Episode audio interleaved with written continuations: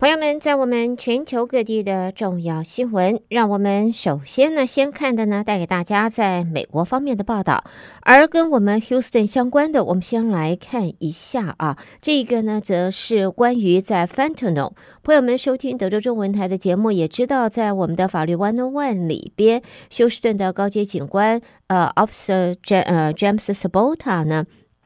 就在节目当中呢，很早就提醒大家，这个芬太尼这是一种毒品，而现在在我们 Houston 以及在美国，现在是如这雨后春笋一样的，这在各地啊都有这样子的贩售，而且越来越兴旺，越来越繁，越来越多，那么也造成很多很多的人命的损失。那么在这里我们可以看到呢，在经过五年的测试还有研究，休斯顿大学现在宣布了一项突破，而这个突破可能可以成为对抗这种阿片类药物泛滥的一种强大的救命的工具。这是一种可以阻止 fentanyl 进入大脑的疫苗。呃，在现在 Harris County 呢，因为非 fentanyl 这个毒品而死亡的人数上升的蛮快的，在现在研究所说，二零一九到二零二一年，在 Harris County 因为 fentanyl 而死亡的人数上升了百分之三百四十。啊，不是百分之一百，不是百分之两百，是百分之三百四十，因此是迫切的需要解决这个问题。好，朋友们，我们接下来呢，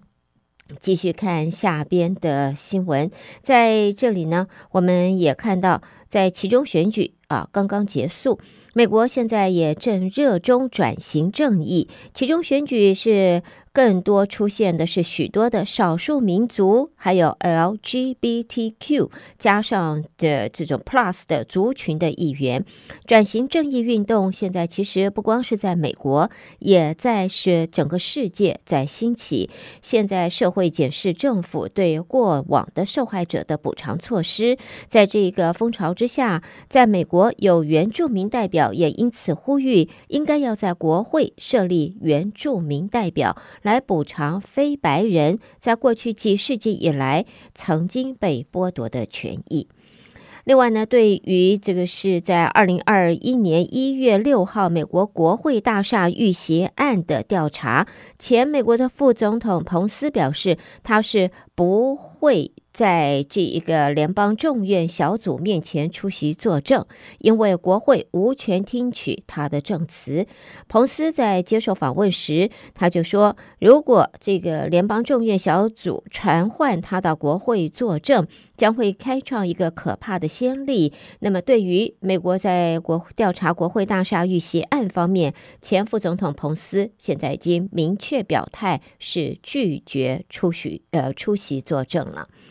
好，接着我们再看的是加密货币交易所啊，FTX，在无预警的这个情形之下，现在申请破产。美国联邦众议院金融服务委员会就在昨天说，计划十二月要开听证会来进行查证，包括了 MLB 天使二刀流巨星大谷翔平这些名人，都因为他们替 FTX 因为他们代言，现在挨告了。在众院金融服务委员会预计会听取涉及其中的公司和个人的证词，呃，证词，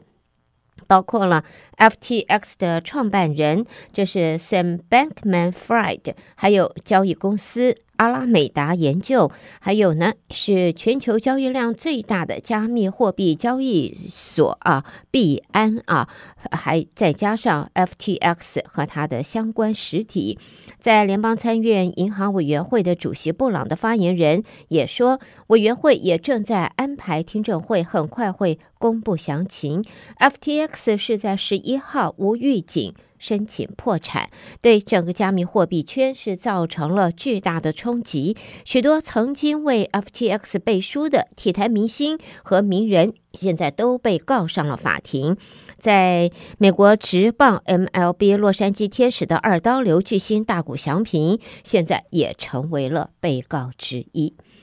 接着我们再来看呢，这是来自华盛顿的报道。呃，四十岁的美国男子 Brooks 在去年十一月，在美国的威斯康星州的沃基下市啊，呃，他驾车冲撞在耶诞节的 Parade 这个游行队伍，结果造成了六个人丧命。在十七号，他被判处无期徒刑，而且是终身不得假释。经过三个礼拜的审讯，陪审团是在今年的十月定下，呃，布鲁克斯犯下了一级蓄意谋杀。他一共遭到了七十四项的有罪指控，而且呢，会危害他人的安全、肇事逃逸这一些罪行。那么在现在经过判决之后呢，现在面临的是终身监禁，而且是不能够有任何假释的机会。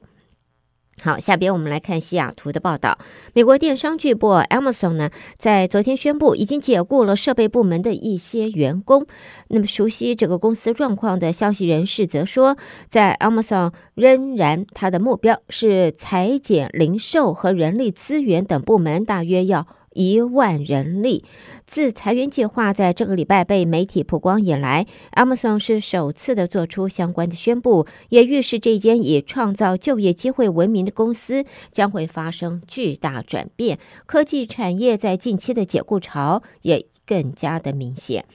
另外呢，在这是全球首富啊，电动车呃车商特斯拉的执行长马斯克昨天在法庭上表示，他曾经未经董事会同意做出关于特斯拉的决定，但是他也为他自己五百六十亿美金的薪酬方案辩护。特斯拉的股东在二零一八年控告马斯克和董事会，希望证明马斯克是利用他对特斯拉董事会的主导地位，获得天价薪酬的方案，却不用在特斯拉从事全职的工作。好，接着我们再看的呢，这是来自纽约的报道。美国的普普艺术大师安迪沃荷，他在一九六零年代的标志性画作《白色灾难》在十六号晚上在纽约的苏富比拍卖会以八千五百万美元的价格售出。安迪沃荷这一幅是一九六三年的作品，经过两名竞标者两分钟的短暂对决之后落锤了，价格也是七千四百万美金啊，再加上其他相关费用，总价就嗯达到了八千五百四十万美元。好，最后我们看一则这个。很实用的啊，跟我们现在非常相关的这个新闻，这是非营利组织消费者报道公布了年度可靠度调查，则指出，在美国去年所卖出的车辆当中，油电混合动力车是最可靠的车种，大型货车、卡车和电动车表现是最糟糕。消费者报告说，油电混合动力车，也就是我们所谓的 hybrid，这个车子的设计经得起考验，少有不必要的东西。昂贵的新型货卡，再或者是电动车，却有许多容易出差错的电子功能。所以，如果在现在选购车子的话，朋友们提供您做个参考。好，朋友们带给大家，这是我们今天在美国方面的重要新闻。你收听的是德州中文台，我是胡美健。美国新闻之后呢，下边我们关心的是国际方面的报道。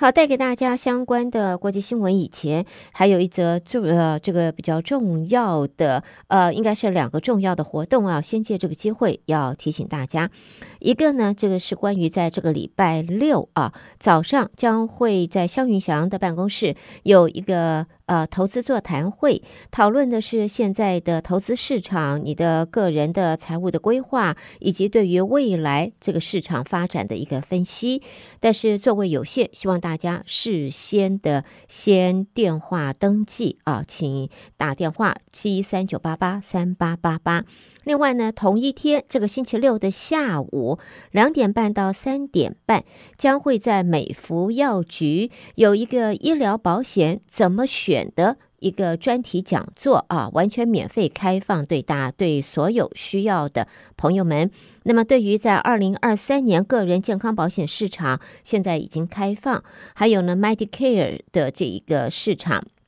那么如果说你现在是要使用这个奥巴马健保，或者是 Medicare 的这个朋友们，你都必须要在开放期内进行的是一年一度的保险选择更新。很多的朋友可能还是不大了解啊，如何选，到哪里选，要注意些什么？对于这个要选购呃决定的方向，还是蛮有疑问的。所以呢，现在美福药局将会邀请在这一方面的专家陈慧为大家做专题讲座，那么会提供专这个介绍、分析，呃，以及相关的咨询服务。那么健康保险的从它的种类，还有联邦政府的各种的补贴啊，这也可以得到的补贴到底是哪些？有什么形式？个人医疗付费的方面，以及就是年长者像是。牙齿的医疗、眼睛保健、外科手术，还有之后的复健问题，在这个礼拜六下午两点半到三点半，美福药局的特别的这个医疗保险的讲座会为大家做详细的一个分析。那么，朋友们可以直接和美福药局。您可以直接和美福药局联系，如果你有任何相关的问题，你都可以直接和他们联系。美福的电话二八一五零六二四五三二八一五零六二四五三。好，两个重要的活动带给朋友们之后呢，我们就回到新闻里边，和我一块儿我们来看的，就是在国际方面的重要新闻。好，在我们的国际新闻方面呢。首先看到呢，就是 G20 印尼巴厘岛的峰会在昨天落幕了。印度由印尼的手中接任了轮值主席国一职。呃，印度总理莫迪表示，将会要以包容性、雄心、果断及行动力，在艰难时局当中为世界带来希望。另外呢，也看到纽西兰总理阿尔登在周末要出席在泰国曼谷举办的亚太经济合作会议，也就是 APEC，并且呢要与中国国家主席习近平会谈。这一个两人的会谈可能会谈到台湾以及俄罗斯与乌克兰战争等议题。纽西兰政府发言人也在今天证实，阿尔登十八号，也就是明天，将会在 APEC 的场边与习近平会面。另外呢，在这里也呃继续往下看啊，看到的就是法国总统马克宏则在今天说，与澳洲合作建造潜舰的提议并没有改变，而且这不是为了要与中国对抗。在去年，澳洲取消了双方的造舰合约，导致就是。法国和澳洲之间的激烈的争执，从而破坏了双边关系的这个呃疑虑。在现在呢，未来新的潜舰运交可能还需要多年的时间。法国总统马克宏则在今天说，他们和澳洲要合作建造潜舰的提议，其实并没有任何的改变。另外呢，在也看到英国方面，英国对内情报机关就是军情五处啊，MI5，它的处长则在昨天说，英国正面临来自俄罗斯、中国以及伊朗的重大威胁，而这三个国家全都会在外国利用胁迫、恐吓，甚至是暴力的手段来追求自身的利益。在英国军情五处的处长，他呢在发表了相关的演说，概述的是英国所面临来自敌对国家和恐怖组织的主要威胁。好，接着我们把焦点转到亚洲方面，先看来自日本方面的新闻。日本首相岸田文雄目前。正和中国大陆国家主席习近平会谈，双方呢是微笑的握手致意，随后就开始发表谈话。那么，呃，在这一次的谈话呢，看起来呢，呃，可以说应该来讲是相当的和谐。整个的谈话过程呢，时间大概是半个钟头左右。另外呢，在日本方面呢，日本的众院也修改了在日本的法律。日本实施超过百年的民法叫做嫡出推定制度，在今天获得日本众院修正通过。日本女性如果再婚，离婚后三百天内所生的孩子将改推定为现任丈夫的小孩。而这一次的修法，同时也废除了在日本女性百日内再结婚的禁令。另外呢，在这个距离台湾大概仅仅一百一十公里的日本冲绳县，呃，和那国岛这一边呢，是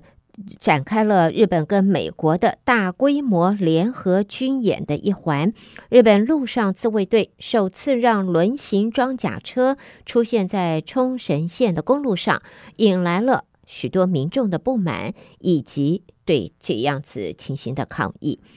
好，接着我们看的就是来自巴厘岛的，在拜习会议之后呢，美国和中国的紧张关系看起来好像有所降温了，但是呢，台面下的竞争并没有停止。印尼学者则直言，美国和中国都在争夺东南亚的影响力，而且还在各自拉拢，包括了印尼啊、呃、在内的东的国家，要彼此较劲的意味相当浓厚。不过呢，左右逢源的印尼在现在。要保持这种左右逢源的情形更久一点，所以不打算来个选边站。好，我们在新闻。也看呢，这是来自韩国的消息。韩国和沙乌地阿拉伯的领导人在今天商定加强两国在能源和国防等重大产业的关系。而沙乌地阿拉伯和韩国签订了许多的合约，也包括了一项高达六十七亿美元的石化合约。那么，呃，在韩国总统尹锡瑞是在首尔会见沙国王储穆罕默德·沙尔曼，两人宣布了这一项计划，把双边关系转变为战略伙伴关系。好的，朋友们，这是带给大家在国际方面的重要新闻。收听的是德州中文台，我是胡美健。在美国和国际新闻之后呢，我们在这里一同关心两岸方面的重要消息。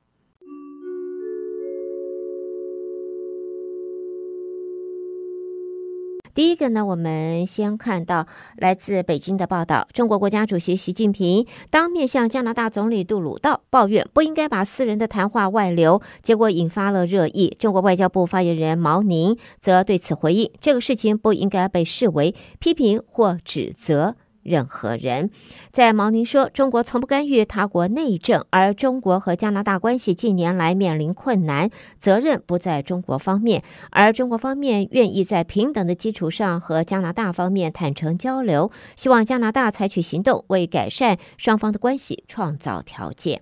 另外呢，中国上个礼拜发布优化防疫二十条，国家卫健委医疗应急司的司长郭彦宏则强调，抗击病毒要加强医疗服务能力建设与救治的资源，也要加强定点医院、方舱医院要发热门诊呃发热门诊方面的建设，而在各地执行优化防疫二十条的口径不一致，石家庄。广州、重庆等地争议频传，民众看法分歧，甚至有恐慌的情形。为此呢，在现在这个新华社推起呃推出的是优化防疫二十条热点问答系列报道，也希望能够统一口径，进而安抚民心。下边呢，我们再看呢，重庆市委书记陈敏尔并没有在二十大入场，也让外界关注。而媒体则说，陈敏尔仍然渴望五年后的二十一大更上层楼。在此之前，也有可能他会先接任天津市委书记，来历练以及为之后的这个上呃这个往上升预做准备。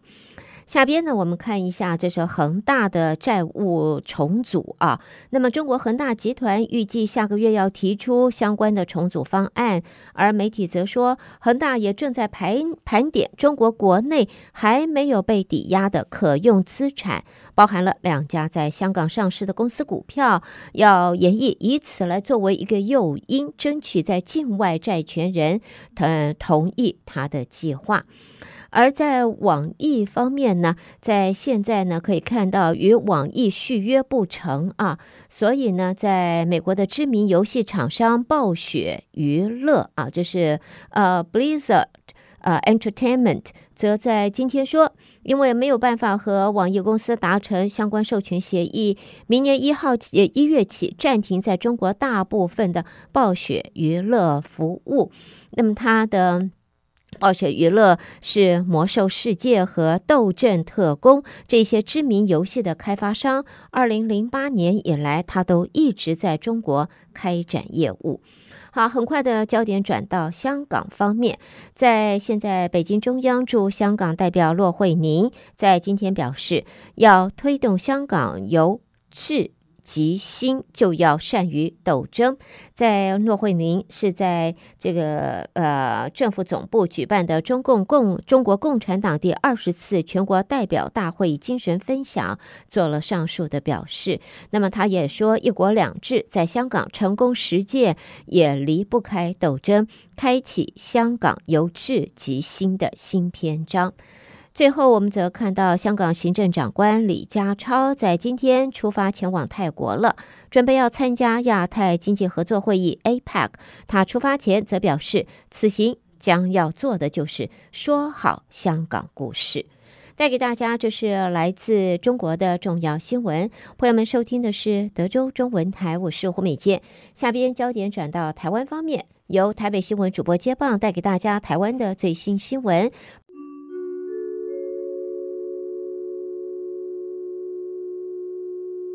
德州的听众朋友们，早安！我是中央广播电台陈子华，现在提供给您台湾今天的相关消息。蔡英文总统任命台积电创办人张忠谋担任今年 APEC 领袖代表，而这也是张忠谋第六度，蔡总统任内的第五度担任 APEC 领袖代表。蔡总统特地交付任务，希望张忠谋能够表达三点重要立场，包括发展出一个更前瞻进步。可被共同遵循的经济架构和规则，让各国更加重视台湾在全球产业供应链的角色，以及展现台湾在追求经济永续发展的决心以及努力。而张忠谋在下午的时候和太太张淑芬一同启程前往泰国出席 APEC 会议。他在登机前发表谈话，表示这是近四年来 APEC 首次能面对面的实体会议。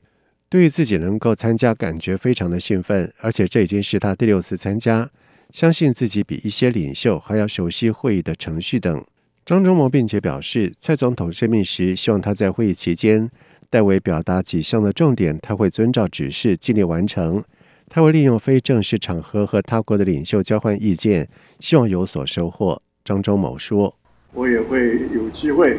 啊，在现场跟一些。”领袖们啊啊啊，有那个啊非正式的，或者是说是啊，就是啊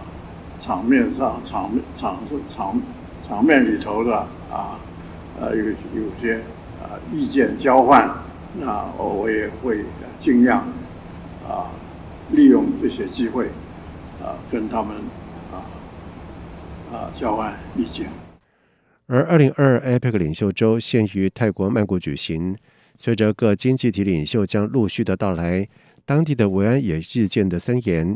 由于张忠谋预计飞抵曼谷的时间和中国国家主席习近平在西欧高峰会发表专题演讲的时间相近，传出侨界人士担心中方将搞小动作，影响我方的行程。不过，我国驻泰代表庄硕汉表示。泰国维安严格，又有交管，领袖代表抵达的一切程序都已经演练好，不会有时间撞在一起强碰的问题，无此安排也无此居心。行政院会在今通过了台版晶片法案、产业创新条例修正草案，提高居国际供应链关键地位之公司的研发费用和设备支出可以抵减应所税的额度。行政院长苏贞昌在行政院会表示。台湾半导体产业越好，世界经济就会越好。政府提供优质的基础投资环境，通过史上最高研发以及设备投资递减的法案，以行动支持半导体产业的发展。行政院发言人罗秉成转述说：“这一次的修法，对在我国境内进行技术创新，而且位居国际国际供应链关键地位的公司，符合一定条件者，提供史上最高的研发及设备投资的抵减，这将有助促进下世代关键产业跟技术持续深耕台湾，巩固包括半导体在内的整体产业链的韧性以及国际竞争的优势。这对台湾的经济跟国家的安全都有实质注意。而对行政院会在今通过产业创新条例修正草案，堪称是台版的晶片法。经济部长王美花表示，世界各国都大力的补助半导体产业，疫情更凸显了晶片对于产业影响重大。他表示，台湾半导体制程领先全球，为了维持优势的地位，政府寄出租税优惠，让关键产业不断的往前进步。而台积电、联电以及联发科等半导体大厂都表示乐观其成。九合一大选即将投票，中选会、内政部、法务部在今天在行政院会当中报告了二零二二地方公职人员选举及宪法修正案公民复决相关应作为。行政院长苏贞昌在院会才是这次的选举种类最多，参选者众，投开票所数量高达有一万七千六百多所，是历年之最。不管是选务或者是文案工作，难度都有所提升，也请有关部会做好准备。同时，苏贞昌也提醒，特别是计票系统的资安以及最后的选票封存等事宜，必须预拟各类的突发状况的应对策。而政委原行政院发言人罗秉成转述说，有关选票的印制、保存、运送、分发的安全，投开票所的现场进出动线的规划，开票计票作业的公开透明、安全维护。特别是计票系统的治安，以及最后的选票封存等事宜，都请中选会协同内政部再仔细盘点，预拟各类突发状况的应应对策。同时，苏贞昌表示，茶会就是最好的反贿选的宣传。现在即进入到买票期的高峰，检警调对涉嫌贿选的人，应该从严来追诉，肃侦肃节，发挥吓阻的效力。而查贿的过程也应该力求向上溯源，才能够瓦解整个的贿选组织，净化选风。而选举即将到来，国民党立院党团在今天上午召开了记者会，表示国民党台北市长候选人蒋万安因为过去在美国任职的律师事务所承接中国企业的案件，便遭到民进党台北市长候选人陈时中及其竞选团队不断的抹红。但是陈时中在接任卫福部长前一个多月，也曾经以北医大董事身份前往中国大陆宁波，参加北医大宁波医疗中心感恩周年庆，和共党的官员合照饮宴。他们质疑陈时中当时的抗中保台 DNA 在哪里，同时也指国安会秘书长顾立雄合伙的律师事务所，不但也和中国有业务往来，甚至还在对岸开设事务所。蒋万安在今天上午受访时，再次的强调，自己在美国担任律师执行的相关工作都符合美国的法规，并且批评民进党永远都是双重标准，并且指控别人为中国企业服务时要好好检讨自己。而对此，陈时中在上午受访时说明，那是一个公开的行程，没有私下交流。他并且表示，没有人说蒋万安在戏谷当律师违法。是蒋万安自己在辩论会被问到有关于社会住宅的问题时，说自己有戏谷的经验。被问是什么经验时，又改口说是承袭戏谷精神。陈时中说这些都是蒋万安自己在讲，牵扯什么人去做生意没有意义。而黄珊珊受访时也表示，许多人都到对岸访问过，两岸交流也本该正常化，这没有什么特别。他并且表示，不需要特别的强调谁去过，谁没有去过，重点是做了什么事。国民党有更多人访问过对岸，所以这不过是五十步笑百步，没有必要。另外，民进党新北市长候选人林佳龙在上午的时候到树林以及莺歌扫街拜票，并且在莺歌洪德宫跟乡亲互动。他说，捷运三莺线未来可延伸到桃园八德，整个首都圈从台北到新竹科学园区。中间的科技产业走廊就在莺歌，莺歌的机会来了，以后应当好好的规划开发。林佳龙并且指出，莺歌陶瓷世界第一等，但是看到建设很多都是行政院长苏贞昌在十七年前在台北县长任内做的，其实包含了土城、树林、三峡这几年的建设，也都是靠中央的前瞻基础建设的经费。苏贞昌在本周六也将到莺歌举行政绩说明会。而国民党新北市长候选人侯友谊则是到了林口公有市场扫街。他表示，新北市政府推动市场的改建，获得经济部的肯定。在今年全国选出十四座的五星市集，新北拿下了六座，就包含林口公有市场。推动市场改建，可让摊商有更好的工作环境，吸引更多客人前来，而且能够透过现代化以及充满设计感的建筑，让更多的年轻人接手家业。侯友谊并且说，每次到菜市场就有回家的感觉，因为他是菜市场长大的孩子，靠着父亲经营猪肉摊养大全家。每次到市场，有些人会觉得手油油的，不好意思握手，但是那双手就像是他的父亲的手。也是他最温暖的记忆。根据国健署的统计，每十名新生儿就一名是体重不足的早产儿。而今天是世界早产儿日，国健署特别在今天举行了记者会，宣布扩大推动早产儿居家照护的计划，由全台六十四家的医院负责早产儿返家后的居家照顾以及长期追踪。目前大约九成的早产儿都已经纳入了照护网，目标是在明年达到百分之百。以上就是今天台湾的相关消息，提供给听众朋友。接下来把时间交给主持人。